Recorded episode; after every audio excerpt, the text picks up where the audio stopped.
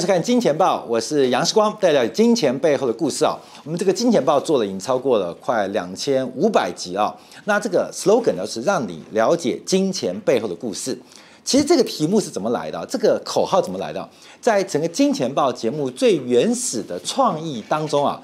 本来是一个八卦版的一个节目，就是把很多啊，不管是股市啊，或是上市公司啊，或是一些名流政商，呃，在财经领域、金钱有关的人，呃，爆八卦，然后做一些解读跟追踪啊。可是这个节目啊，它到了世光手上，因为本来是宝杰哥来做这个主持啊，那因为他的关键时刻非常非常忙碌，所以世光很荣幸的，呃，后来接了这个主持棒，在我手上，在台湾就之前主持了一千。八百集左右，然后到了海外，到了上海，又主持了将近三百多集，将近四百集啊。那到世光手上，这个节目就慢慢被转成了对于宏观经济、产业分析，还有分析方法跟架构、国际呃这个经济投资架构探讨的一档呃知名的节目啊。所以这个从来没做过金钱背后的故事，所以今天啊，我们要尝试一下，我们要聊一个故事。这个故事也是大家最关心的一个事情啊，就是千和亿的事件。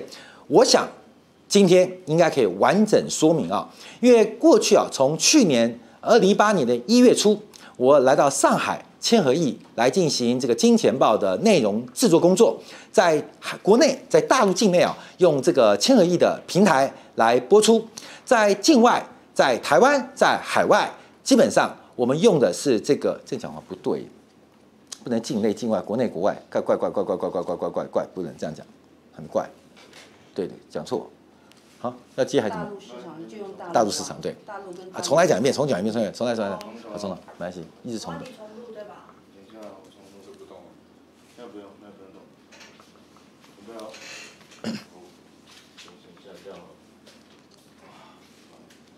对不起啊，对不起啊。你，你晚上的直播是两个女人对不起一群女人吗？我多想想看，先不要给我丢别的问题了。你们去想，应该是你们丢选择给我，那我就不好，重想，不好，重想。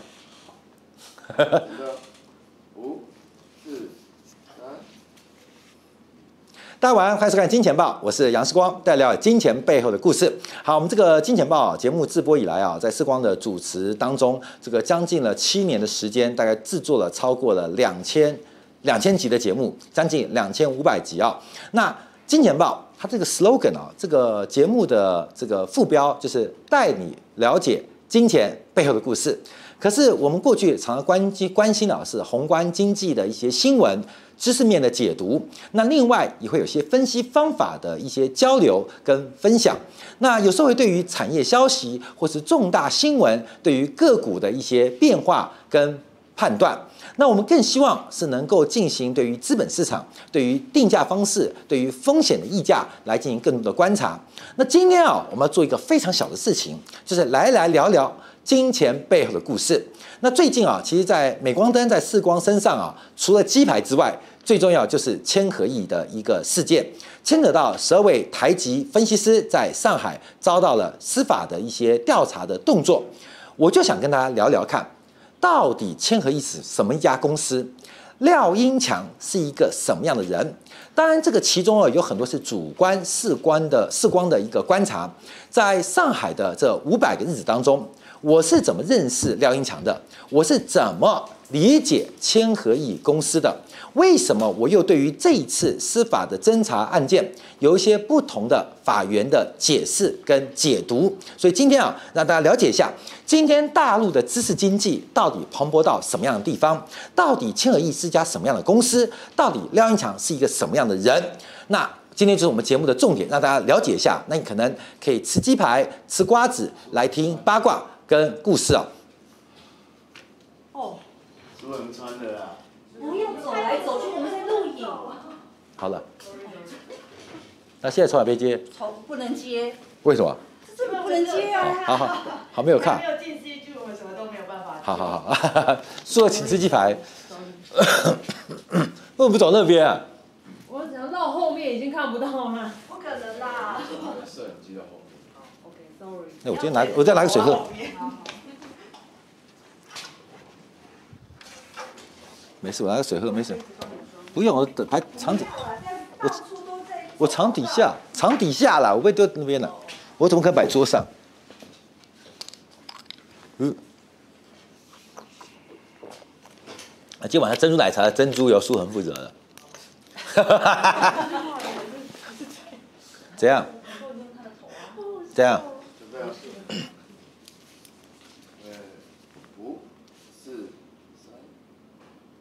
观众大家晚安，欢迎收看《金钱报》，我是杨世光，带你了解金钱背后的故事。好，《金钱报》在世光的主持之下，已经主持了超过两千集了，不管是在台北还在上海，台北大概一千八百集啊，那上海也直播了大概三百集的一个内容啊，所以陪很多的观众在《金钱报》当中，从欧债风暴到 Q 一的 Q 三到 Q 一 Forever 到 Q 一的结束，到这一波的行情的变化，其实我们追踪了整个。将近七八年的大周期的发展，今天我们来聊一个故事啊，就是金钱背后的故事。最近在视光美光灯最观察的，第一个是鸡排，第二个就是千和益，第三个是廖英强。我们今天要讲把这个三个事情啊，来做一个呃视光从视光眼见的解读，所以你可以用听八卦的角度来了解、来认识，从视光的眼光。我要告诉你，廖英强是一个什么样的人物？这个在两岸三地啊，有非常多的新闻报道他，都叫他廖黑嘴。的确，在二零一五年啊，他遭到证监会的判定，违反了证券法第七十七条第一项第四款吧。这个法律大概是这个第七条第一项第四款，就用其他手段影响市场，这是证据确凿，也就是廖黑嘴它的来源呢，就是因为它违反了证券法。那后来。也受此开罚了一点二九亿人民币。好，这个事件是怎么来的？那媒体有非常多错误的解读，所以今天我要用切身说法，我要介绍一个人认识给你，叫做廖英强。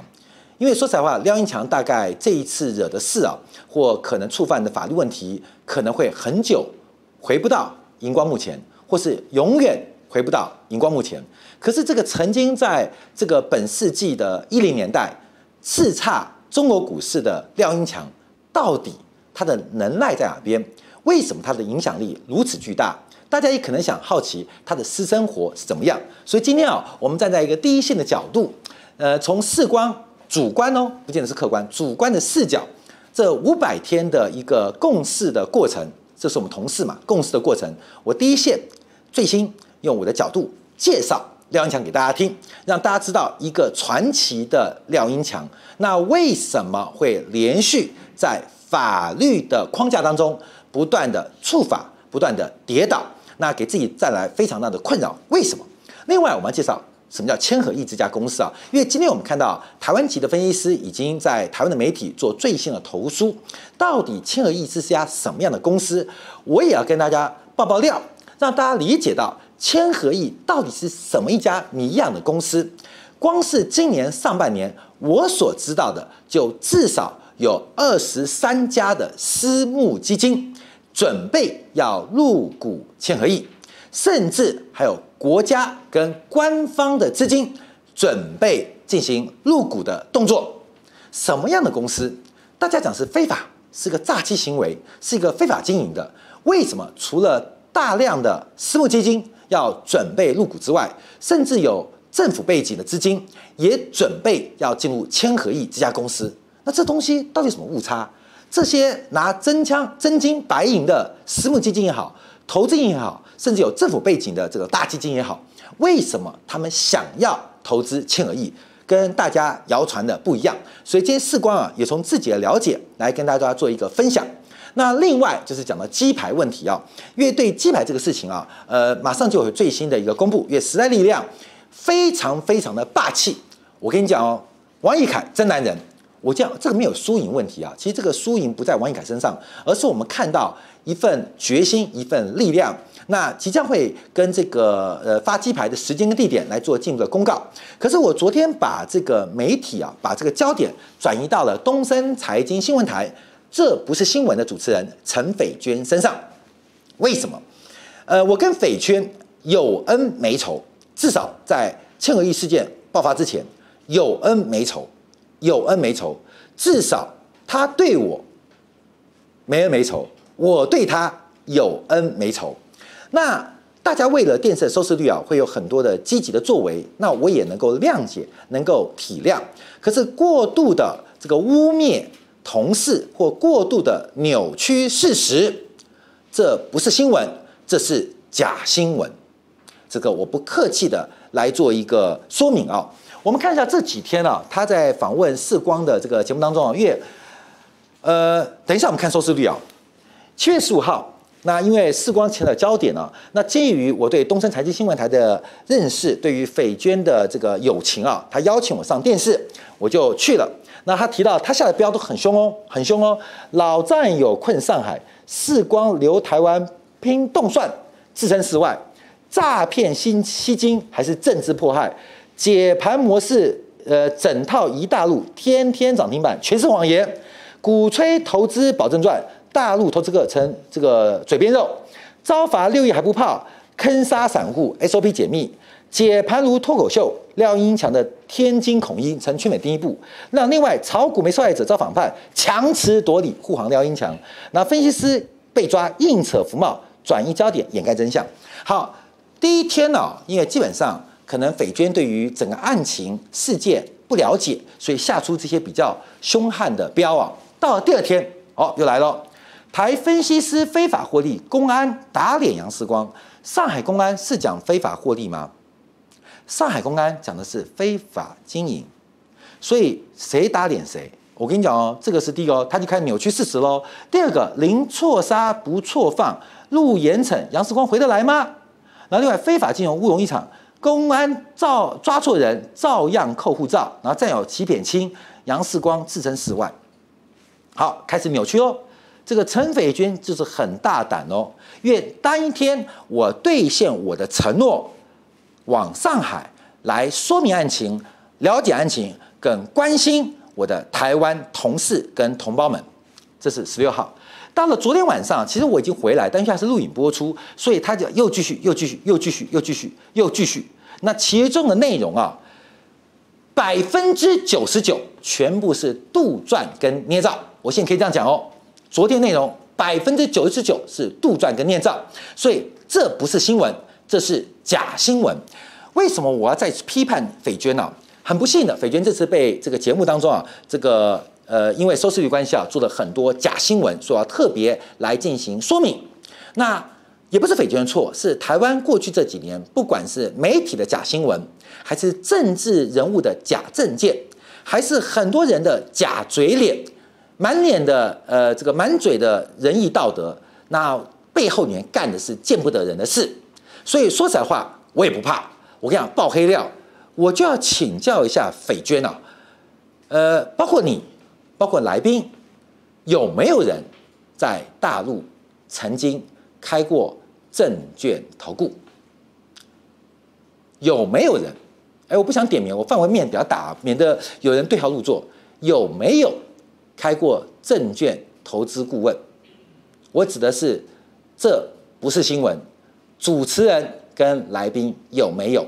要知道，在大陆开设证券投资顾问，在过去几年两岸的框架跟大陆法律当中，是一种非法经营，是一种可能性的金融犯罪行为。我讲到这边就好。请问主持人跟你几个来宾？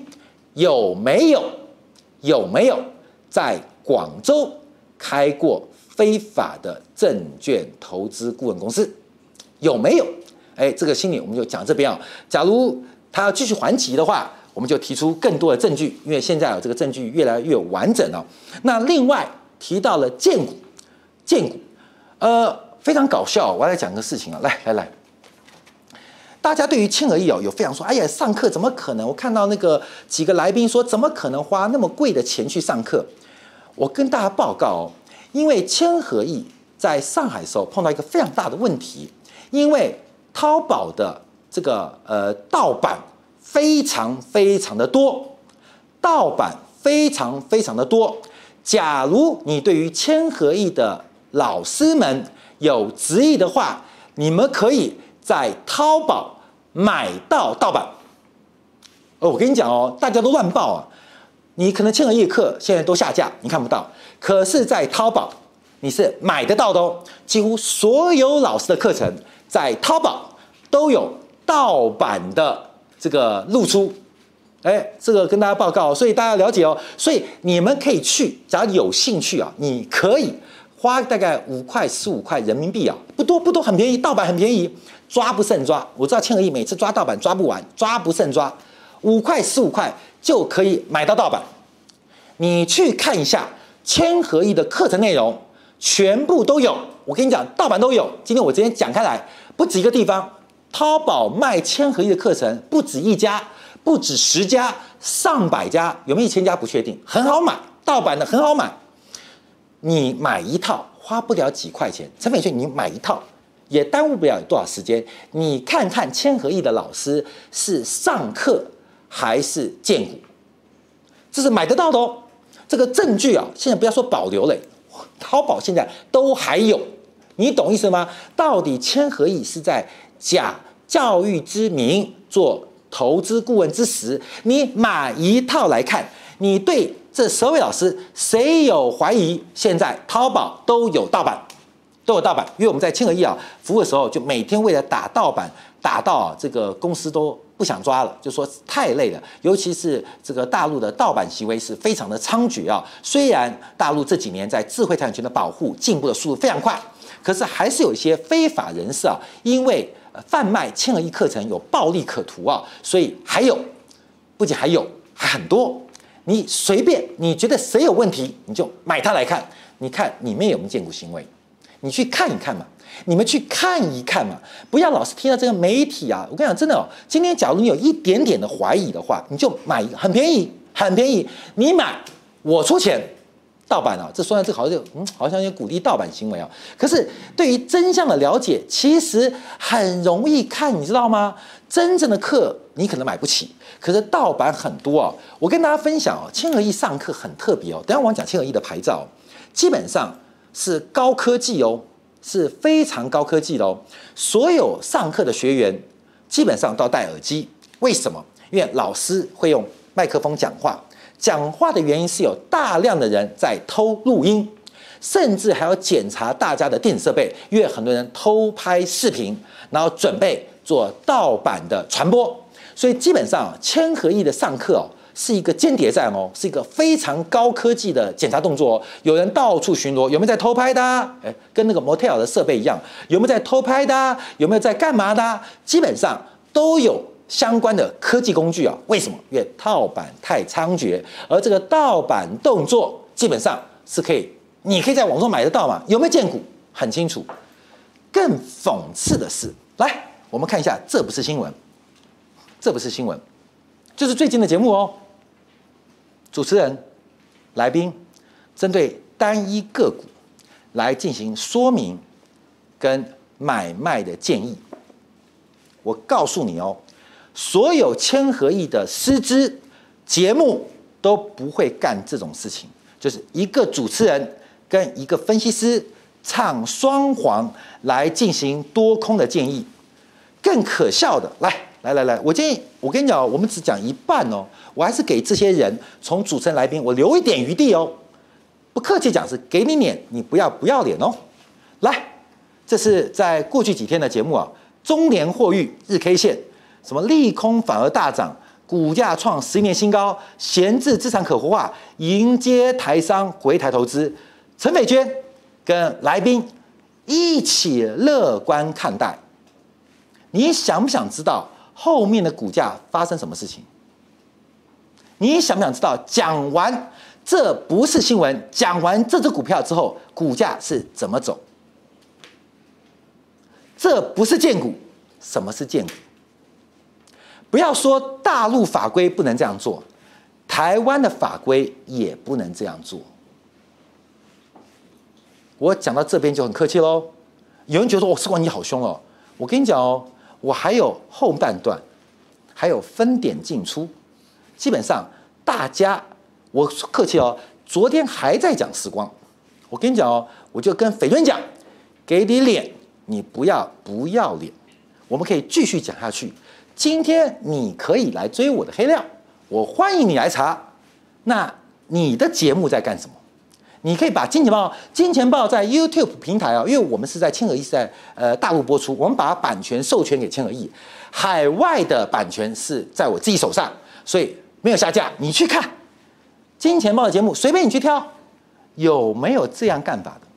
有没有这样？没有做什么运警哦？你看有没有风险自负都没有哦？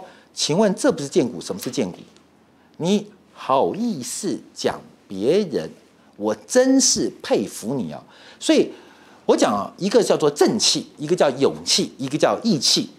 呃，我觉得适可而止，而且也不好意思，我会从此盯上东森财经新闻的节目，因为我跟他报告，从二零一八年一月份世光离开了东森财经新闻台之后，东森财经新闻台的收视率这一年半一路往下。你不要把观众当作笨蛋哦。观众的眼光是雪亮的哦。什么节目是好节目？什么节目会帮观众朋友做审慎的理财？什么节目是坏节目？什么节目会让观众朋友遭遇到极大的风险？你不要以为台湾的观众是笨蛋哦，你不要以为台湾的投资人是蠢材哦。台湾人的投资水平是非常非常的高哦。我讲不客气这句话哦。那为什么世光离开之后，大家会对这个台失去信心。为什么？为什么？目前这些台的主管，你们都知道我在讲什么，你懂吗？我不客气讲，为什么会失去信心？为什么失去信心？为什么这个当年我们一起打造的品牌，今天会烂掉、会臭掉？为什么？东森财新闻台从复台以来，世光第一天就在。我们好不容易跟了所有过去东森财经的同事一起努力，一起努力，把东森财经新闻台成为台湾第一品牌。怎么今天变这样呢？嗯，我讲的不是怎样，我讲收视率，从五十到五十八，垫底的就是东森财经新闻台。为什么呢？为什么呢？为什么呢？斐娟，你还记得你是怎么离开东森的吗？你跟大家是怎么讲的吗？你是怎么跟世光交代的吗？你现在是怎么回来的吗？你都还记得吗？不要消灭或消费同事到一种可耻的地步，这是我非常不客气的跟东森、跟斐娟喊话。不要以为我话讲得重，我还留了非常多的余地。我要这边要提到，我还留了非常多的余地。跟斐娟，跟斐娟旁边的制作团队，因为现东森啊，大概一半以上都跟世光非常非常的熟识，因为做太久，因为世光是一个不喜欢也不太会跳槽的人。当年别台又很高兴挖我，可是我觉得我是东森人，我就一直待在东森，一直等到等一下讲事件的发生，我才转进上海。所以我提到东森不要来消灭世光，不要说什么世光好像污名化，我是东森的一哥台柱诶。这收视率你摊开来看就知道了嘛，你们去摊开来，去摊开来看，一比就知道，杨世光在的黄金时段收视率是多少，现在的黄金时段收视率多少？黄杨世光在的时候，东森的这个总收视率多少？又从早上组织到晚上。那现在的东森又是多少？发生什么事情？你以为台湾观众是笨蛋吗？他不会判别什么是好节目，什么是坏节目，什么节目会帮你理财，什么节目会让你陷入风险。我讲到这边就够了，好啊，你们自己适可而止啊。我也不要你道歉，也不要你说明，我请你们认真做新闻，拿出一个新闻人的本事来做一个解读啊。当然，我在七点钟当中也批了一次，这个就爆料了。你们想知道主播薪水多高吗？啊，你知道吗？你知道吗？我们刚刚已经讲过了。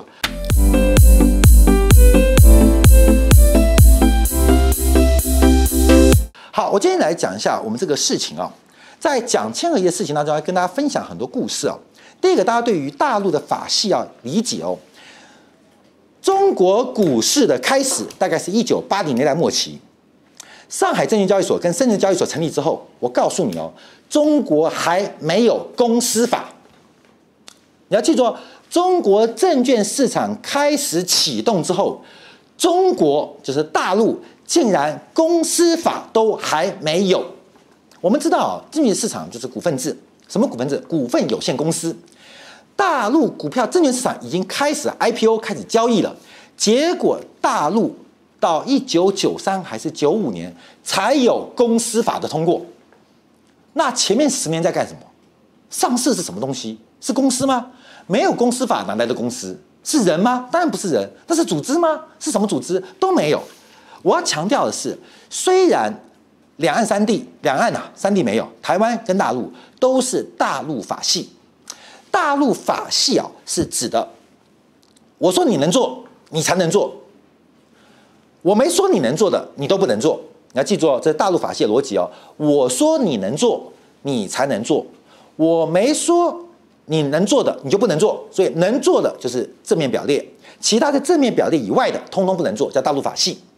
可是大陆对于资本市场的态度，从一九七九年邓小平成为这个改革开放的一个总设计师之后，提到了摸着石头过呃呃过河啊，呃不管是黑猫白猫，只要会抓到老鼠就是好猫。你们要记住哦，这不是口号而已哦，这是海洋法系的思维。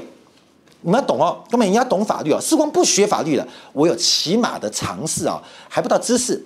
所以虽然大陆跟台湾都是大陆法系。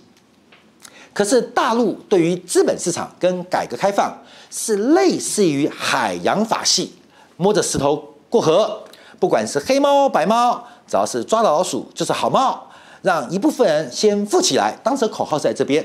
那为什么这口号在于法律上的基础？就是说我没说你不能做，你就通通可以做，叫负面表列哦。我没说你不可以做，你就通通可以做。所以，大陆对于金融市场、对于资本市场的一个法律上的框架，虽然是大陆法系，可在执行层面，过去这三十年来都是用海洋法系的逻辑，用判例、用行政管理，甚至用行政裁罚来画出边际。这大家懂意思了吗？所以这边啊，基本上我们对于大陆市场的理解是非常非常的深刻，不仅对于金融市场，对于政策的掌握，甚至对于它整个的由来，都是有一些观察的。所以海外的很多投资人想认识大陆市场，呃，事实上我们刚好是在呃留学上海一年半，基本上对了解是很多的。所以要记住哦，你要这个重点要记住哦，你要记住哦，大陆对于资本市场的管制，并不是正面表列，说你能做，你才能做。没说你做都不能做。大陆对于资本市场、金融、证券、期货、保险，保险还比较严苛啦。证券、银行基本上是负面表列，没说你不能做，你通通可以做。等到像 P to P 啊，就裁出很多非法集资募资的行为啊，哦，这时候行政的裁罚跟管理就出来了，用案例画出一个执行的行政通道。所以大家要先理解，大陆对于资本市场。对于证券期货市场是这样进行法律、行政跟管理的，这是一个大背景哦。我们有时候要做大背景环境分析，跟台湾不一样。台湾是说你能做，你才能做；没说你能做，你就不能做。这是大陆法系哦。所以大家你要对法律框架有了解哦。有时候我说大家很多误解啊，讲东西你不要睡着，因为对你这样投资有帮助哦。所以很多人理解不同，这也会攸关未来中国在互联网金融还有。台湾呢，在互联网金融这部分的一个变化，为什么？因为台湾在互联网金融这一部分会受到法规非常严格的一个限制。互联网金融到底它会走到多远，走到多长，走到多大，没人知道。可是你的法规跟不上，你跟大陆互联网金融会跟不上，因为他们在测试这个行业的边际，你知道吗？我要跟大家报告，你知道大陆很有名叫腾讯嘛？香港恒生指数第一大权资股就腾讯，腾讯当年开始的时候被所有的电信公司都控告非法经营。那你要记住哦，为什么？因为大陆是海洋法系的，用这个案例来进行行政的控管，你要特别来做一个追踪掌握哦。好，我们现在回来讲重点啊。多讲一下我所认识的廖文强，我所认识的千和亿。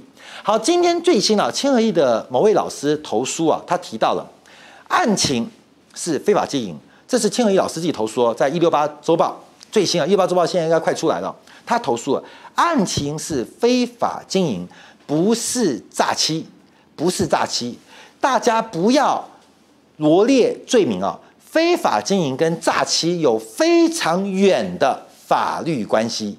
非法经营跟诈欺有非常远的关系，而不是千和亿非法经营，而是爱操盘非法经营。好，另外提到千和亿目前正常营运，而且是教育平台，所以台湾老师是去上海从事教育工作，并不需要大陆的分析师执照。我一直讲，大家觉得我荒谬，尤其是陈斐娟，你自己是正大 EMBA，你连一点的财经 sense 都没有，我非常佩服。你不仅玷污了自己，你玷污了东森财经新闻台主持人的角色，你也玷污了正大 EMBA。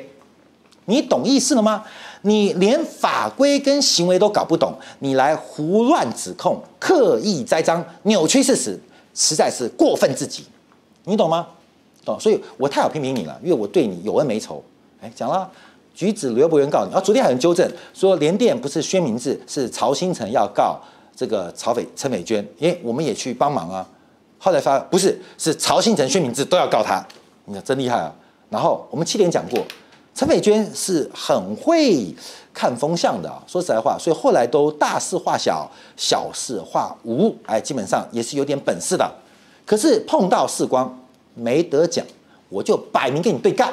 你懂吗？除非我看到你的节目真正进步，肯为台湾人讲话，肯为真正的财经上讲话，你不要再搞一些擦边球行为。你自己在干，你搞讲别人，不搞笑吗？你懂意思吗？还脸不红气不喘的说你们都在荐股，你知道吗？他这边骂人家荐股，然后进完广告，我们休息一下，回来荐股，真的搞笑，你知道吗？所以台湾人怎么了？我们今天作为一个社会的这个算是社会人士、知名人士，我们扮有下一代的责任。真的就真的，假的就假的，是的就是的，非的就非的。尤其很多观众看热闹，他对于很多金融、对于法律知识的不了解，结果你还刻意误导，你是把台湾人变笨，还是让我们台湾人越来越聪明？结果台湾人很聪明，是你越来越笨，大家就用遥控器唾弃你。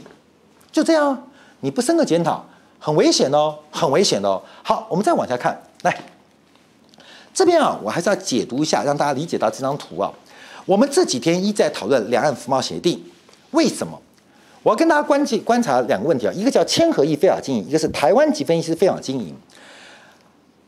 千和益啊，这几天我一直不断的追踪啊，千和益具有上海市静安区的财经教育牌照，所以。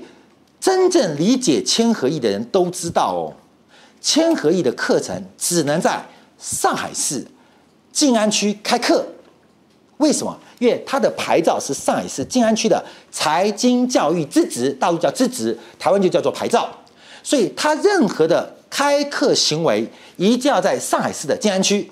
上海市静安区在台北的话就是台北市的大安区。所以基本上千和亿的开课从来不敢也不行。跨区开课，你懂吗？所以这个分析师啊，胡乱吹，说什么？哎呦，到处中国全省各省开课，这完全鬼扯。因为第一个牌照不对，第二个从没发生，你懂意思了吗？从没发生，也不知道哪里的消息，从没发生。第二个问题，这一次警方的指控，侦查方向是千和亿用财经教育之名。进行投资顾问之时，这是教育部管，这是证监会管，这是上海市教育局管，这是上海市证监会管。所以我一开始听到了，证据在哪边？你花五块钱，淘宝就买得到，你懂意思吗？假如你们今天啊，这个有兴有兴趣啊，时间多，想来跟我们一起当福尔摩斯的话，也不用了，你就去淘宝。我跟你讲，一堆啊。千和亿的盗版一堆啊，连世光的金钱豹都有盗版，你知道吗？还不止一家，一堆啊，查不完呐，一堆啊！你随便挑，你去看一下千和亿到底上课的内容是做财经教育还是投资推荐？很简单哦，我不用举证，你去买一个就好了嘛。只要买了，你看完之后花了钱，我帮你出，很便宜，很便宜。那个淘宝一堆啦。盗版，海外都有盗版，一堆啊，连 YouTube 都有盗版，你知道吗？都有哦。我们检举检举半天，检举不完了，都有。好，你自己去看。那警方，我们尊重法律，法律一定是在上面进行侦查动作。好，第二个就考的问题啊，所以最近，我们看到它扭曲，就是台湾的证券跟期货分析师在会台第二十九条提到，考完大陆法规之后就可以换照，但台湾的分析师们都没有去考大陆法规，所以没有换照，变成非法经营。哦，你要记住哦，你要记住哦，这个思路是不同的哦。哎，这里大家理解了大陆的法律啊，这个思路不同。哎，警方有警方的态度，警方有警方的立场。那千和亿站在一个犯罪嫌疑人的角度，有辩护的权利嘛？这是一样。所以现在在打官司啊。那可是台湾，我们就你知道，眼红也好，嫉妒也好，我跟你讲，真是我讲实话，等我再纠正很多的错误继续。其实啊，我不客气讲哦，很多在酸千和亿的台湾籍的这些名嘴啊，或分析师啊。你是眼红吧？我太了解了。我们都在讲这个千和亿的公司啊。我先把法规讲完。所以警方要办案，警方要起诉，他的法律依据他就不能从教育下来哦。你懂吗？他就不能从教育下来哦，他必须从违法、非法经营，从证券的角度、顾问的角度、证券投资顾问角度来查下来。所以他必须要起诉台湾籍的分析师。因为千和亿几乎全部、几乎全部都是台湾籍的分析师，你们没有考法规，没有换照，你们就是非法经营。你们非法经营，就更能坐实千和亿是一家非法经营的公司。可是我们刚刚特别提到，那台湾籍老师什么态度呢？我们从事的是教育工作，并不需要大陆分析师的执照。所以为什么世光一直提到的是两岸服贸协定？因为我们昨天有举几个例子啊，包括像建筑师、像都市规划师，当然开个玩笑讲变态反应科啊，就是台湾的分析师在台湾是可以上课的。台湾要讲证券期货的课程，不用分析师也能上，你懂意思了吗？更何况是有分析师是当然能上，当然能上，在台湾解读哦。就是有在在台湾，在台湾，你有证券期货分析师资格，叫合格证券分析人员、合格期货分析人员，我们一般叫分析师、证券分析师或期货分析师。你有执照，你就可以上课；你没执照也可以上课啦。在台湾是认定的哦，认定的哦。可是，哎，注意哦，假如我们现在假如假如我们把这个遮起来，我们把这个遮起来，把这个遮起来，把这个遮起来，你要记住哦。第二个是考照，第二个，假如在大陆取得投资顾问的话。你能不能上课？假如你在投资顾问公司上班，你也取得资质，请问你能不能上课？不能上课。为什么？因为大陆的上课需要财经教师的资资格检定，就是我昨天提到的有关于建筑师、有关于都市规划师，两岸的名称是对不起来的，所以要去谈。要去谈，你懂意思吧？就是我们对对对哦，台湾的分析师，我们可以跟陆方沟通，他是可以做什么什么什么什么的。那你们开放哪几项？那我们是不是可以直接对应就换照了？就换照了，你懂意思吗？就可以换照了。所以事实上，现在检定的问题是官司的问题，现在叫非法经营，不是金融诈欺，也不是其他法规，而是台湾分析师需要换照吗？我跟你讲哦，继续讨论换照，就会掉入目前的。法律的这个攻防陷阱，所以他们不想换照，他们也不会换照，因为他们做的是财经教师的工作。所以重点是在大陆目前为止没有财经教师的资格检定栏目，就是我刚刚讲的海外法系，先做了再说，没说你不能做，你就通通可以做。那这跟两岸服贸有没关系？当然有关系啊，就是服贸没签也没谈，所以基本上资质的认定出现问题。到底大陆有没有对台湾开放教育？那台湾开放了证券期货分析师的一个换照简化过程，那能够经营什么业务？没谈。陆委会这三年的工作，就是唯一一个昨天前天找到枪了，来指责新党的总统参选人杨世光。所以我们可以论法，可以论法；我们可以论理，可以讨论；论情。那当然更可以讨论了，所以今天我就要来聊一下世光在千和亿啊，我们节目播出的五百个日子，让大家来做一些认识跟了解。那这个世光其实是在东森啊做主播，从东森财经新闻台开台以来，第一天我就在了。第一天我就在了。当时啊，我有一个同批叫做廖庭娟。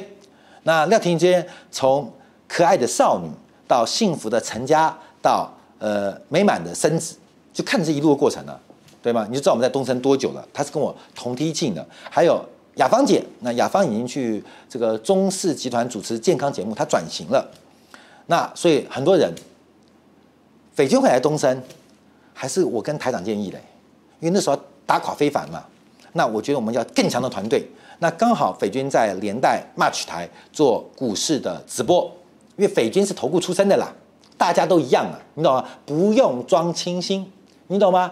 大家的背景彼此有数，你知道吗？也不是臭，也不是脏，可是你不要泼脏水，不要泼粪。不要抹黑，你说人家好脏哦，我跟你讲，我们不脏，其实你可能不干净哦。我不客气的讲哦，斐娟你自己心里有数哦，不要再干那种难难看的事哦。大家扯来看，我混得很好哦，是你混不下去哦，不是你给我饭吃哦，是我给你饭吃，请你好好记住这一点哦。世光一就是一，二就是二，有恩必报。我跟你讲哦，有仇不必还。可是你欺人太甚，你实在太过分。你不是欺负杨世光，而是这十二位老师在大陆司法的水深火热的困境当中，正在寻求司法的协助，跟司法的侦查，跟这个攻防之间，你落井下石，幸灾乐祸。你不是个人。我说实在话哦，你不是个人。台湾人在海外，大家很辛苦哎。我跟你讲哦，我头发都白了。我们在上海不是爽爽赚，我们工作压力很大的。我们团队感情很好，为什么？因为所有人都是离乡背井，下了班之后去哪里？下了班去哪里？大家说生日聚在一起，狂欢、狂吃、狂喝、狂饮。为什么？因为我们去就我们这几个朋友嘛，认识的还是我这几个小编，认识的还是几位分析师，他们认识的也只认识我，其他人都不认识。我们工作就跟坐牢一样哦。只是为了希望把多赚点钱，改变家里的生活。家在哪边？在台湾，没有蓝跟绿，没有统跟独。所以这一次事件，我跟你讲，看出媒体的两个专业。第一个，到底懂不懂这些名嘴在鬼扯什么？你现在看进视光节目去讲越来越多。你知道名嘴的话，这些名嘴背脚本，我跟你讲，不要再乱骂，不要再乱骂。你们自己准备不够，为了区区三千贯蓝兵费。做节目的狗，我不屑。那尤其做狗就算了，你管管外星人，我没意见。你来坑害台湾人，今天加害台湾人，现在不是大陆司法哦，是台湾媒体哦。你到底在干什么？第二个，幸灾乐祸的角度，让我对很多人非常失望。这十位分析师，我说实在话，我请客请他们的机会，比他们请我请的多。他们赚的一丝一毫钱不会分给世光哦，我也不会去多贪，不是我的钱，我请他们比他们请我的多，所以基本上他们跟我没有利益关系哦。我说实在话，也跟我不是每一个都好哦。我举个例子好了，我点名好不好？你们想听八卦？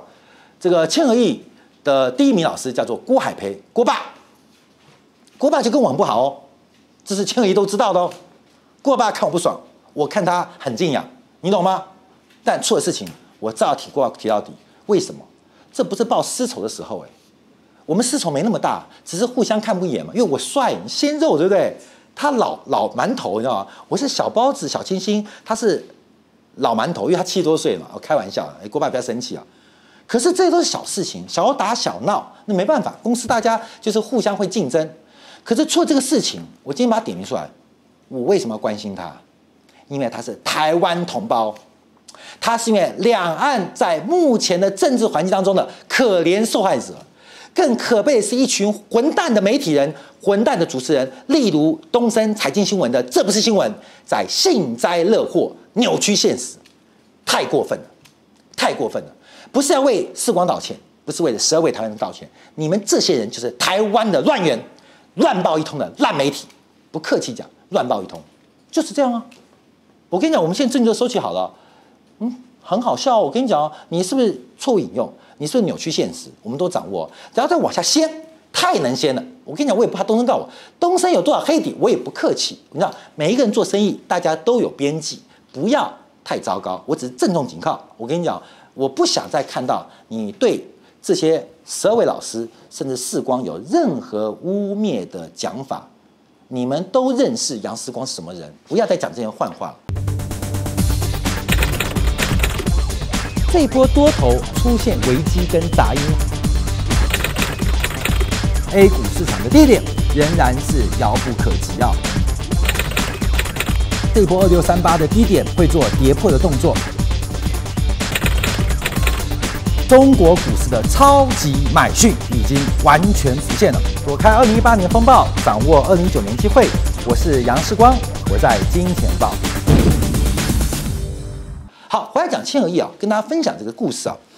这个廖英强的犯法哦，呃，大家都鬼扯了。我跟你讲过，所以媒体要听我的故事就精彩了。因为廖英强我算是熟悉啊，因为廖英强是天津人，他来上海他也没朋友。你懂意思了吗？你看我们这些小编都在笑。廖英强也没朋友哦，他是天津来，天津来上海跟台湾来上海是一样的哦。天津的文化跟上海文化也是天差地北地地北的哦。天津人也是听不懂上海话的哦。我们要理解哦，台湾到上海跟上海到天津距离一样远哦。台湾跟上海人生活文化都南方文化，还比较习惯哦。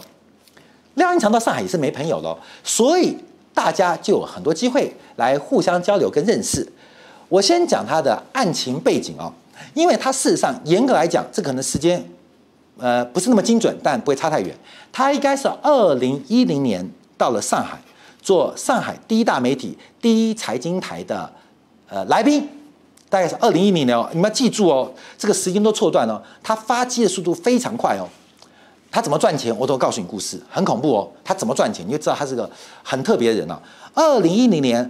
到上海第一财经台，就是中国最大的财经电视媒体上广集团做来宾，很快的他就被发掘，在二零一一年他就开始成为来宾主持人，到了一二一三一四的时候，他已经变成了一个超级主持人，来宾就只是我背后的娃娃，哎，娃娃呢？谁换走娃娃？太过分了，谁换走的？大家都觉得。嗯、啊，来来，快点来来来来来，这是我背，两只都拿来，两只都来，两只，我最爱他了，太过分了，这是他儿子，你不觉得很可？女儿。嗯，哦哦，女儿女儿女儿女儿，对不起，我先取你看啊，摆着，嗯，很可爱，很可爱，不觉得吗？很可爱，很可爱啊，很可爱，抱熊好，来摆着他，跟他一起讲话，他是我的好朋友，好好好好好，对，所以他的故事啊是从这边开始的。到一四年，我时间会有点落差哦。一四年会有点落，但时间不会差的，不会像我们那时候十几年前，那都鬼扯了。大概一四年前后，他在上海第一财经台的业外开创了，应该就是所谓的爱股轩，就是爱股轩，也在微博也开始发文，他的影响力不断的膨胀跟走高。那按照廖英强自己的说法，他看台湾的电视。要回推到一九九一年，我们台湾人都知道装小耳朵嘛，你知道吗？以前我们都装小耳朵看第四台嘛。大陆人叫做锅子，大陆就是装锅子，所以因为他的出生背景，所以他家有一个很大的锅子，然后就非常喜欢看台湾的电视节目。所以廖英强，他我看我们叫美国总统啊，台湾人叫川普，对不对？大陆人是叫特朗普。大陆人叫特朗普，台湾叫川普。廖英强讲美国总统叫川普，你知道吗？因为他看台湾电视，讲本益比市盈率，大陆叫市盈率，台湾叫本益比。他讲本益比，也就是他被台湾的文化跟相关的影响非常非常深。那他很喜欢看台湾这种八十几台、九十几台那种财经节目，他觉得这些台湾老师讲得好棒、好好，而且好好听。所以他自此对于台湾的这些财经节目都非常非常的熟悉，他甚至对世光的了解来自于二零零七年东森财经新闻台的盘中主持工作，所以他认识时光很久，我不认识他，他认识我。二零一四年他第一次来台湾，他第一次来台湾，为什么？他在想个事情哦，他想认识一下他心目中这些台湾的权威老师，对于一个小小的廖英强心中。来到台湾，他没有别的事情，就是希望能够在看到这些电视前，他看了三年、五年、八年、十年、十五年的这些投顾分析师，在他心目中，这些全部是他的偶像，你们知道吗？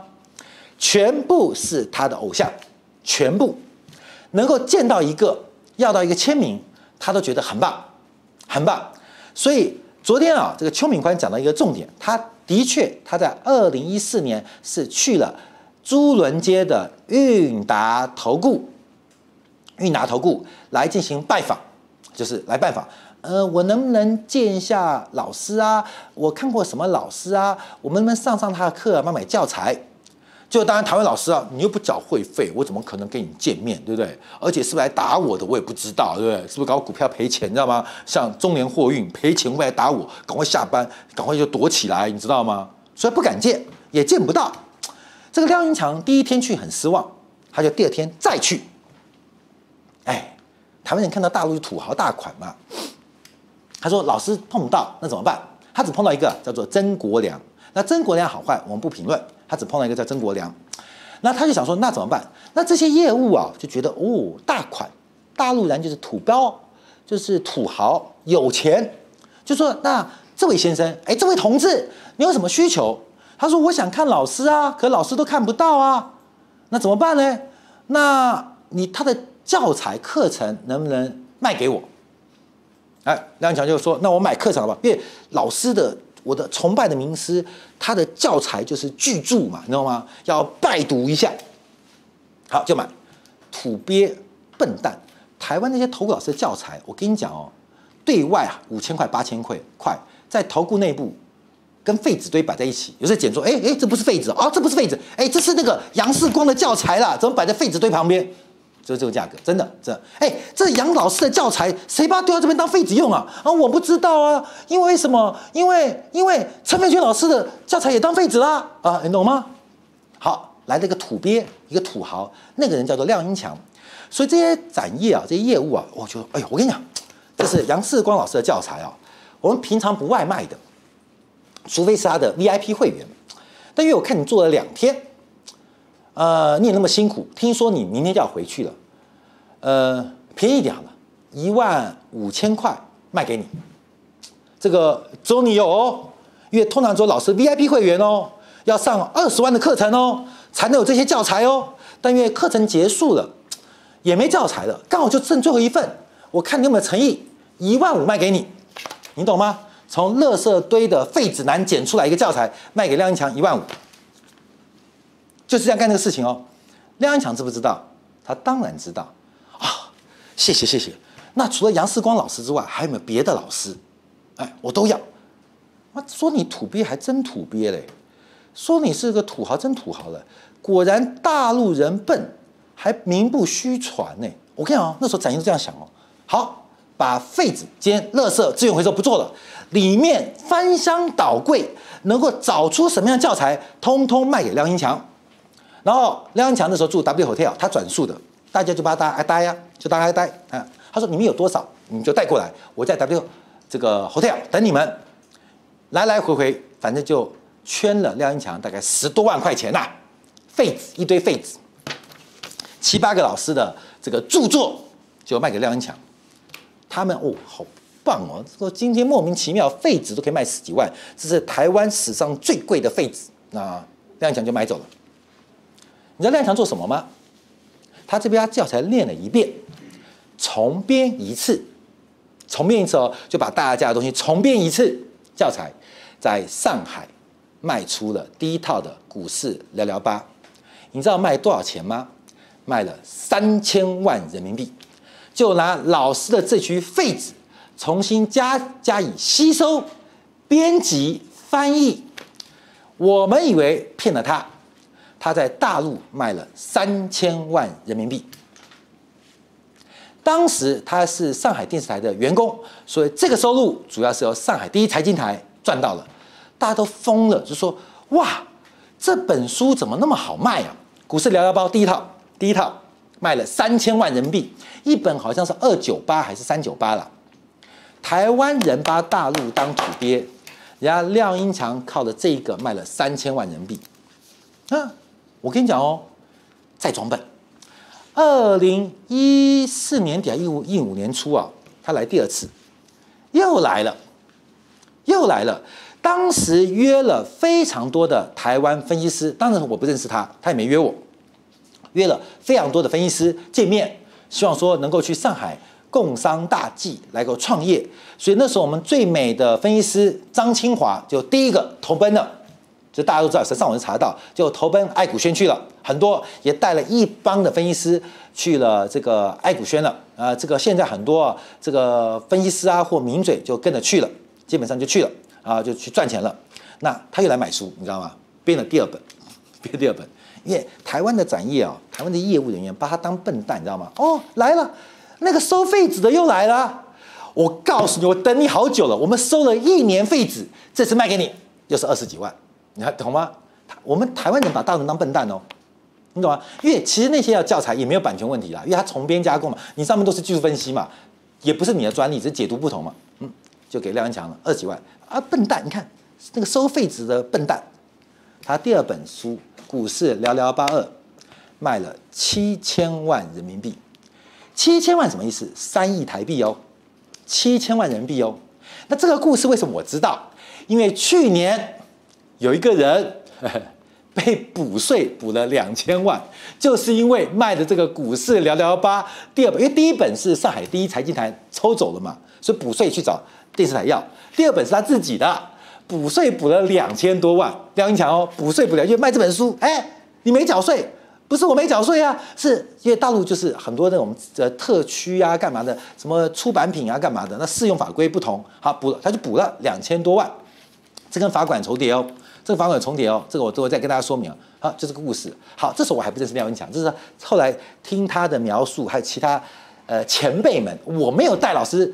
这些老师不是我带去啊，有一两个是我介绍的，没错，但大部分都是我前辈，然后他们转述这个故事，哦，听得好精彩。因为有的人是当时，因为我们听到几方说法，当时有人在台北就知道廖英强在干这个事情，一直到后来大家发现被廖英强这个收废纸的这个大陆的呃土豪给骗了，赚死了，总共买了不到四十万台币的台币的废纸，在大陆卖了超过四亿台币，就这个东西哦，我跟你讲哦。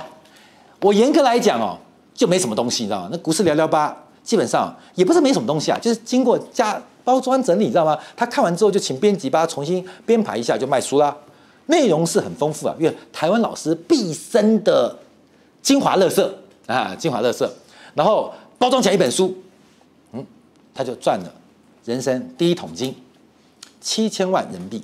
后来补税了，去年补税补了两千万人民币啊。为什么补税？因为这事情闹得有点大。我们就说，哎，到底是什么？亮强怎么回事啊？没有那个股市聊聊吧，那个后来税捐处来找我说要补税，我就把税缴了，因为这个税很麻烦，税比罚款更重要，所以缴了，缴了赚了七千多万。哦，第一桶金来了。好，廖英强就来，什么时候第一桶金？其实大概是二零一四年，就是股市寥寥八前后。哎，这年份月我不认识他，所以不能抓那么紧，就一四年、一五年前后，这时候就第一桶金了。那时候还没有离开上海第一财经台。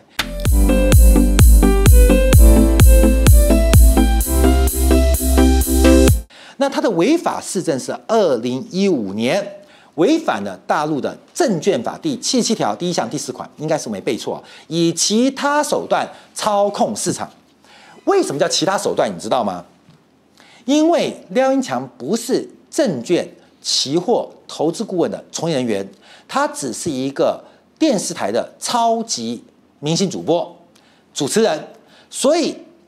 没有法规能办他，所以用个其他手段来干预、影响市场行情。用其他手段，其他就广了嘛，什么都是其他办他。行政裁罚一点二九亿人民币，就是那时候你们看到新闻啊，炒三几只股票，六几只还是三几只，赚了几千万，然后再两倍罚还，这个事情就开始了。这是二零一五年的事，这个事情我去签了一手也还不知道，没不知道就不知道，知道就知道。这我们现在还原这个故事啊，还原这个故事啊。到了二零一六年。那这个事情为什么会爆发嘞？因为他离开了某些原职单位。你也知道，你像那个我们台湾职棒啊，这个彭政闵要转队啊，基本上有时候大家不太舒服，你知道吗？有时候大明星要转队的时候，会牵动一些人奶闹，哎，那这个时候就大家就比较容易有些变化。所以我们看到这个到底是来闹了。去乳酪奶酪。台湾是乳酪。哦，台湾叫乳酪，就 cheese 的意思嘛。好，所以。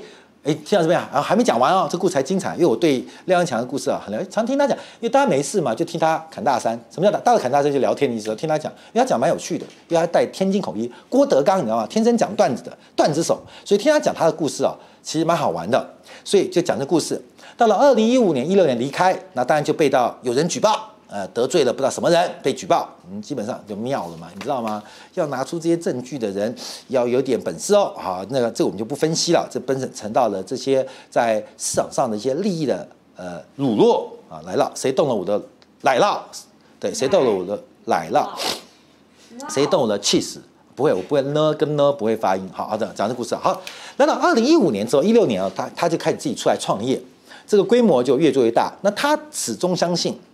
台湾人是最棒的，台湾的分析师是最优的，不仅是看盘，不仅是解盘，不仅是解读，不仅是教学，还有抗压能力、行销能力，是在整个十三亿、十四亿的华人群当中最优秀的，就是行销能力。好，你要说骗也可以啦，其实不是骗，行销能力包括了看盘能力，包括了解盘能力。我跟你讲，会看不见得会讲哦。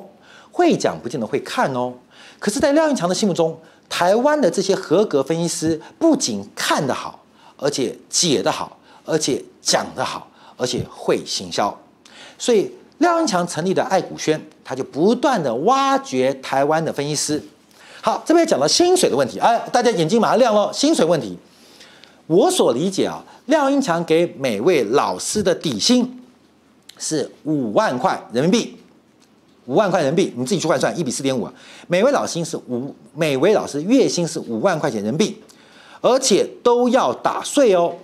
所以实领，根据我的明察暗访，所以打税的关系啊，打税因为你是这个境外人士，所以五险一金可以减免，今年才要缴，去年才开始缴，之前没有缴五险一金，所以实领大概三万八人民币。哎，不是他坑你啊，是缴税去了，是缴税去了。那我昨天提到，因为大陆缴过税，台湾就不用缴了，你报就扣抵掉了，因为。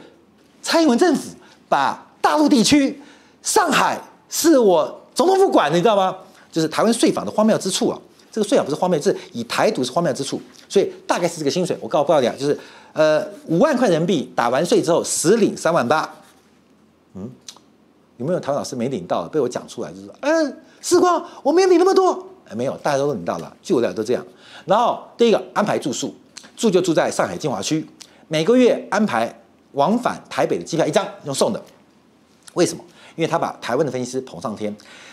我所理解廖强，他一直很爱台湾人，他觉得台湾人在投资领域，尤其是投资的这些教学的领域，在财经的认识，在财经的说明教育工作当中，是华人圈最优秀的。所以他认为，请这些台湾籍的分析师来上海共同合作，来掌握中国是资本上的大机遇是非常棒的。所以透过各个样的平台跟各个样的关系，不断的发掘台湾的分析师。好，这是我告诉大家，这已经讲故事，已经就慢慢到了二零一七年了，到二零一七年规模很大哦，很大哦，几乎台湾的。呃，上过电视分析师有三分之二、四分之三，大概都曾经到过他那边去啊。说实在，都到过那边去。好，那这时候开始变化了。到了二零一七年哦，千和亿大家可能不知道，它主要的营收就是上课，上课。那另外要收看千和亿，它是个封闭平台哦，它并不是对公众开放的哦，它是个封闭的，就是你看到的片段，它是个封闭平台，像是 Netflix，这个很重要哦，像是。得到一样，它是个封闭的平台，它并不是大家对千和亿要理解，它不是一个像电视台的随便看随便播，不是哦，它只能看三分钟、一分钟或五分钟的免费时段，其他全部是封闭的，你必须用付费点阅的方式才能看到，才能看到，它是个封闭的平台，有合法牌照哦，就是呃视听呃什么视听媒体媒体视听许可证，所以是 CIBN。所通过的，这是有通道的，所以大家以为千和亿哇，到处有骗术骗人，乱扯。千和亿是一个封闭的平台，你要先跨过这个门槛，才看到千和亿内部的节目。而这种模式就很像是现在的苹果日报，像美国的 Netflix，它是有 member 制的。这个 member 并不是投顾会员哦，而是你要付了钱之后，你可以看到所有千和亿的节目，你懂吗？不用哪一个，所有你都看得到，不管是台湾籍的，还是谁谁什么，是健康节目，还是历史节目，就所有都有。它是一个 Netflix 的概念，你懂意思吗？它是个订阅制，订阅制，所以你必须订阅这个频道，才能看到里面所有的内容，你懂吗？这是千和亿的经营方式哦。好，这方式出现一个变化，到了两千零一十七年初。它这个盒子啊，就是它的订阅户啊，接近了大概已经快一万五千户了。那它的订阅费年费大概是三千块人民币，也就是光是订阅的收入，就是这种订阅收入，像 Netflix 啊，你懂意思吗？像爱奇艺啊、优酷啊、爱奇艺啊不是优酷，爱奇艺啊，不是要订阅制吗？你要加入会员，每个月三十块可以看多少？每个月八十八块，包什么都可以看，就这个概念。到了二七二零一七年，它大概已经有大概四五千万这个订阅费的收入，他就有一个想法。他说啊，千和亿赚钱靠上课赚钱，我们这个机上盒的收入，这些是大家爱我们千和亿，所以我不要赚这个钱，什么意思？他要把赚到的钱再投资回去，哎，这观点很聪明哦。他不在机上和，就 Netflix，我看现在 Netflix 今天不是财报吗？大赔吗？因为提高售价很惨吗？那廖英强那时候他跟我跟你讲，实质控制人啊，是他哥哥廖英杰。为什么我敢这样讲哦？这个，因为他们两个常常吵架，打起来，你知道吗？所以你说，呃，实质控制人是廖英强，事实上，其他哥哥扮演角色更大，因为他哥哥会骂他。所以我们公司不是我们啊，千和亿的公司啊，这个决策很多是他哥哥决定的，所以我才提到他哥。很多人说他是代词是人头，你在千和亿待过，你就会知道，他哥哥。更会经营公司。廖英强在千和亿，他基本上扮演的是一个创始人、创业者跟一个超级大 V，你懂意思吗？他们是有分工的，是有分工的。所以他的哥哥廖英杰也是天津人，他常常呃就呃每一个月有一半会待在公司来负责这，所以什么呃代理商都乱讲，你都都乱讲。好，我先讲二零一七年那时候改名叫千和亿，从爱股先转成千和亿，千和亿赚到这个钱以后怎么办？哦，我跟你讲哦。先不管线下课的收入哦，光是这个他的这个 member 会员啊，机上盒不叫会员，就是订阅费，就快两亿台币哦，就快两亿台币哦。那廖英强跟廖英杰兄弟啊，他们就在讨论，尤其是这个廖英强比较敢冲，就跟他哥哥讲说，这个东西啊，不要看短，要看长。他就试图把整个千和亿机上盒这个盒子啊进行再投入，就要说我要做更好的节目。更优质的这个呃财经的讯息的传递，更优质的教学，在这个订阅当中，给我所有爱护千和亿的粉丝们。所以他的意思是把这个钱从收入转为成本，全数投资，反正可以靠分析人员啊进行财经上课来获利。这个还这块也很大哦。这块这块我没参与，这块我没参与，但我知道每个人赚的非常非常多，因为这块有缴税，因为是有政府牌照的。那就说这个投资好，这个就变到一个转折点。那当时啊，他因为看台湾节目看得非常非常久，所以他就请了台湾某位分析师，他到处打听哦，谁认识杨世光？谁认识杨世光？谁认识杨世光？谁认识杨世光？在廖英强的心目中。他认为台湾财经节目做最棒的就是杨世光制作的《金钱报》，可是因为啊，我基本上我做这个节目，我不喜欢交太多朋友，你知道吗？为什么？因为我们这种节目收视率高啊，我很怕请托。我这个人其实很讲义气。假如我今天认识你，你来拜托世光哦，那个股票帮忙一下好不好？不能做，可你帮忙我就很为难，你知道吗？所以干脆我就很少交际应酬，我非常少交际应酬，非常少，几乎没有。跟财经圈的几乎是没有交际应酬，为什么？就避免这种困扰，让人家也困扰，让我也困扰。所以认识世光的人都知道电视上认识，可是有我手机的很多人有我手机，可是敢打这通电话的人不多。就大家问啊，那请问谁认识世光？找寻寻寻觅觅哦，光是找寻杨世光的联络方式，据据他事后的讲法，就花了半年，就为了是要我的手机，要知道我的合约。要知道我的意愿，所以在二零一七年的七月份的时候，我第一次第一次联络上，我说我飞一趟上海跟你谈谈，很棒哦，住宿华尔道夫上海最棒的饭店，机票坐商务舱，告诉你我出，我出，为什么？我不是女员工，我们还没谈，我出，我还不见得。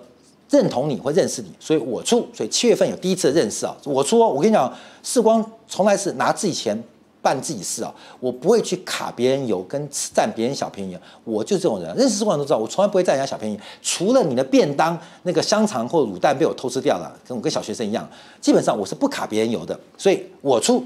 好，七月份第一次，那初步认识之后，很多怀疑。八月份、九月份、十月份，不断的联系跟这个探访。就需要世光你来嘛，世光你来嘛，这市场很大很大。我的合约在东禅新闻台合约是来到了二零一七年的十二月三十一号，这是一个很关键的转折哦。我一再挣扎，东森的老东家台长总经理在当时开了一个非常诱人的薪水给我，世光这一辈子没谈过一次薪水。我跟你报告哦，从我两千零三年出社会之后，我这一辈子。还没谈过薪水，永远是你给我多少就是多少，你懂吗？我是看感觉做事的，我不是看薪水做事的。所以，二零一七年十一月，我跟公司主管说，我有考虑到异动的可能，而且上海好像有个发展机会，我想试试看。好，这故事就开始了。好，就这开始了。所以这开始，那最关键的是二零一七年十月十九号，台湾的新党的三剑客被抓了，你知道吗？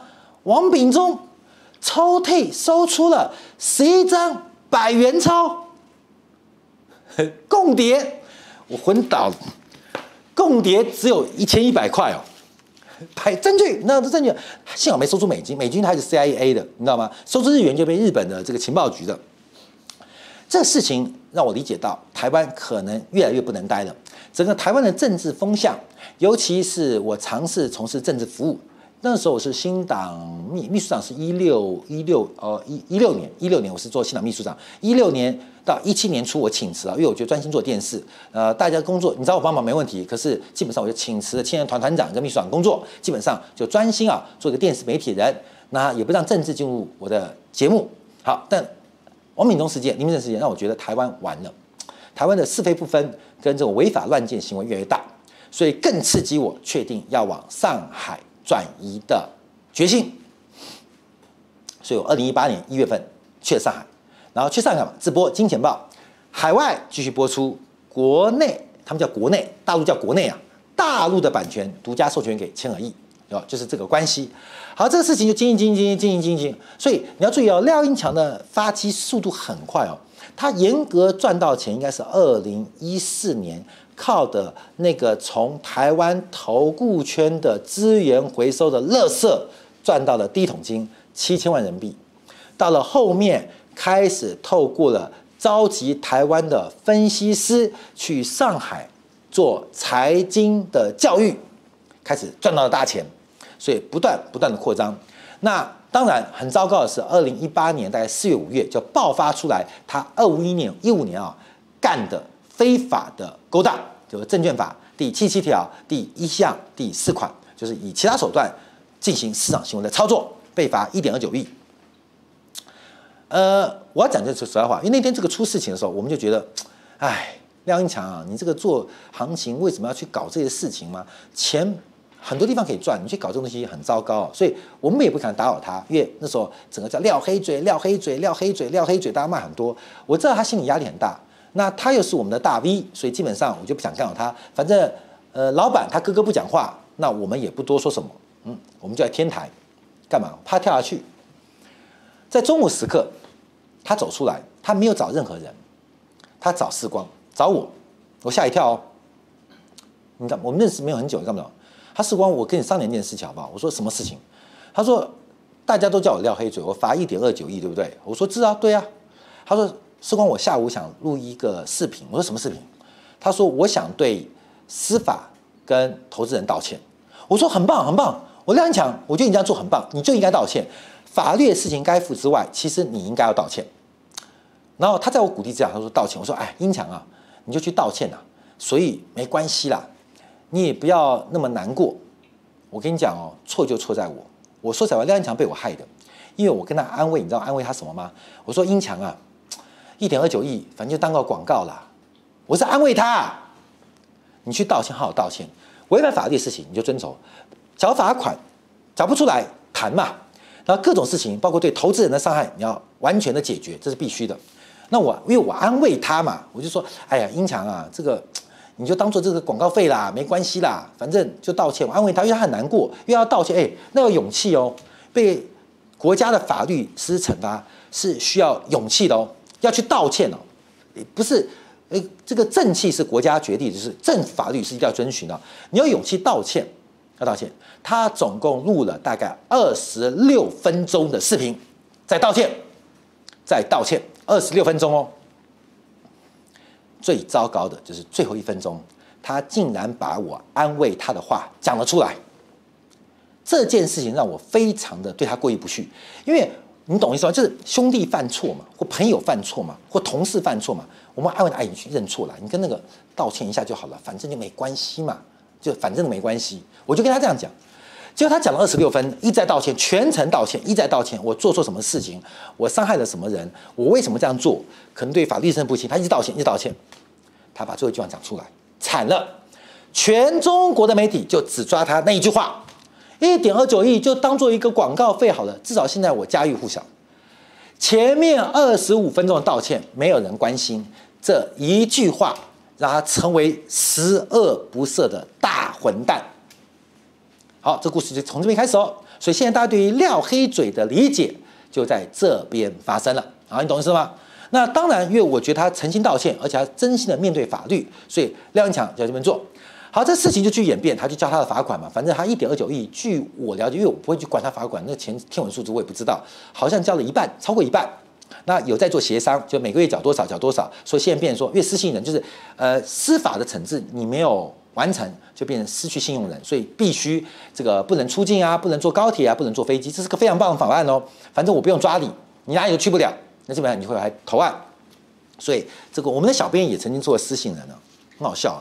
我们小编为什么？因为他他的宿舍漏水，就人家告他，他不理，结果被人家告他不知道。那房客嘛，我怎么知道？哎，是漏水关我什么屁事啊？那就被人家告了，他不知道，像那房东的事情就啊惨了，他不知道出境的时候被告，嗯，失信人，那，就大陆传唤你或法院有些判决你不去执行不到，你就变成失信人，就叫你回来的意思啊。到了今年的变化就更多了，因为今年其实扩张的速度更快，在很多节目不断的开播之下，其实千和亿不断的扩张，那有二十三家。的私募企业、私私募基金，包括了具有政府背景的这个资产机构，都准备来投资千和亿，你懂吗？所以我就听，因为每天都人来人往，知道吗？那个安永的、啊、普华永道的、啊，很多那种大会计事务所，每天来查账，滴滴啊，实地查核了好多、哦，来看来看来看，好，这个事情就是过程。好，现在爆发这个事情，有没有法律问题？有，爱操盘真的有法律问题。所以今天我们看千和亿老师有提到这个爱操盘的问题啊。所以出了事情，这个爱操盘的事情啊，说实在话，因为他做什么事情我没有参与过，我还真不了解。可是我所理解的是，爱操盘是廖英强的几个小跟班，然后廖英强他这个人其实是认识他人都很喜欢他哦，他就把一些相关的生意周边的嘛，你们拿去做好，就这样出了事情，就这样出了事情。台湾的分析师被牵扯到其中，为什么？我刚刚了解到，因为这几位分析师因为有去爱操盘的活动当中要干嘛？你们就把千和一当做一家补习班，补习班老师有业绩的哦，他们要到处找学生，那刚好爱操盘有活动，他们就去那个活动捞学生，好惨了，捞就出事了，就是这样，所以大概这样解读，所以基本上大家可能对千和亿的理解，呃，我们这样做比较完整的说明跟分析啊。他其实做到一个成功，为什么那么多公司要准备投他？因为他创造了一个视频媒体，就新媒体，像 Netflix，像这个爱奇艺，他们无法进行现金流、现金变现的可能，他们的付费制一直有问题，可千和亿做到了。第二个，千和亿做到了知识付费的线上跟线下的节点，这是在不仅是在这个大陆，在全球当中都是做出了突破。所以它的关键是如何把知识透过教育手段变现，连逻辑思维连得到都做不到，被千和亿做到了。所以很多的私募基金前仆后继的用非常高的价格准备要投资千和亿，那千和亿。他有资质嘛？他有视听许可，有教育牌，什么牌照都有，该有都有。但现在变非法经营，为什么非法经营？因为他没有投资顾问，他不做投资顾问，他变投资顾问。所以有人对我们很多的质疑在这边，哎，被我们的熊熊挡住，哎，慢慢推，来坐过去点。肚子饿了。晚上吃鸡排啊，晚上吃鸡排，吃宵夜。所以这个事情啊，在这边变化就很特别。我刚才回到最期的原点了，就是说，因为大陆的资本市场。它是一个海洋法，海洋类似海洋法系，它只画出了什么不能做，到底哪些能做不知道，所以在大陆的企业就不断的冲撞。千和亿今天事件也代表大陆的官方跟法律要准备画出一条红线，你懂意思吗？并不是什么私人恩怨呢，我就不见事，而是一条红线画出来，因为它就是靠案例嘛。我们讲海洋法系靠案例嘛，透过案例来画出整个投资者教育的红线。你最大可以做多大？你最少可以做多少？就画出红线，透过案例方式。可这个案例的创造很不幸的，很不幸的，时代进步的巨轮，我们都知道哦，都进步了。可是巨轮从你身上压过去的时候，其实很痛，很痛，很痛。尤其是中国资本市场的进步，跟中国对于资本市场管理的进步，正在不断的合规合法的时候，而且执行层面、执行层面加大力度的过程当中，这个进步的时代巨轮，很不幸的压在这十二位的台籍分析师身上。到底是法律的问题，还是非法经营的问题，还是金融诈骗的问题，还是荐股的问题？还是一个，它只是一个幸灾乐祸的收视率问题。它不仅是收视率而已，收视率两天。它不仅是十二位台湾老师跟家相关家属的这个人身安全的担忧、法律上的担忧、处罚上的担忧。它更代表的是台湾在面对全球最大的服务业市场的同时，华人市场同时，我们是什么样的关键角色？我们又准备。扮演什么样的关键角色？假如我们什么都不想做，那我们又做了什么样的备胎计划？我是谁？我们要去哪里？要怎么去？是世光这次参选的主要的政见跟理由。我今天花了很多时间，摆脱了宏观的经济的分析，摆脱了很多今天亚洲股市普遍走低的压力。我想跟大家讲一个故事，就是说。呃，大家想知道到底什么是千和亿，什么是廖英强？节目最后我要讲到一句话：廖英强他犯法，他违规，他该受中国国家法律的惩治。可是有一天他法律执行期满期满，这些罚款缴完之后，他愿意说：“世光，你愿意再跟我一起合作吗？”我的答案是我愿意。好，今天节目到这边结束啊。呃，这个花很多时间分享一段这五百天的认识跟工作的心得，也想保证很多的一些说法。好，明天同一时间见到，再会。